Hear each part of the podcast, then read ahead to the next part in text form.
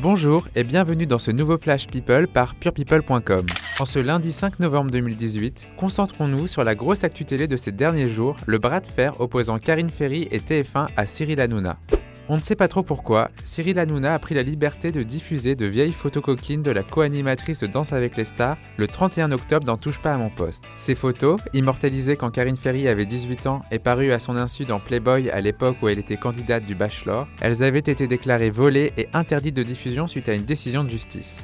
Face à ce constat, l'animatrice aujourd'hui maman des très jeunes Maëlle et Claudia n'a pu que regretter leur retour sur le devant de la scène et a donc décidé de réagir avec force. Elle a tweeté ce 1er novembre. Nous avons décidé avec TF1 de saisir le CSA. À présent, je préfère ne plus en parler et me concentrer sur mes émissions et surtout sur mes enfants qui ont besoin de moi.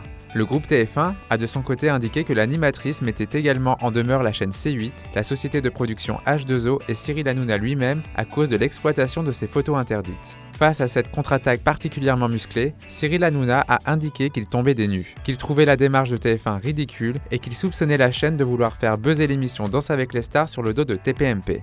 Bref, a priori, il ne regrette pas tellement d'avoir relayé ses photos à une heure de grande écoute. Une chose est sûre, la guerre entre Cyril Hanouna et TF1 n'est pas prête de s'achever. Sur ce, on vous dit à demain pour un nouveau Flash People avec purepeople.com.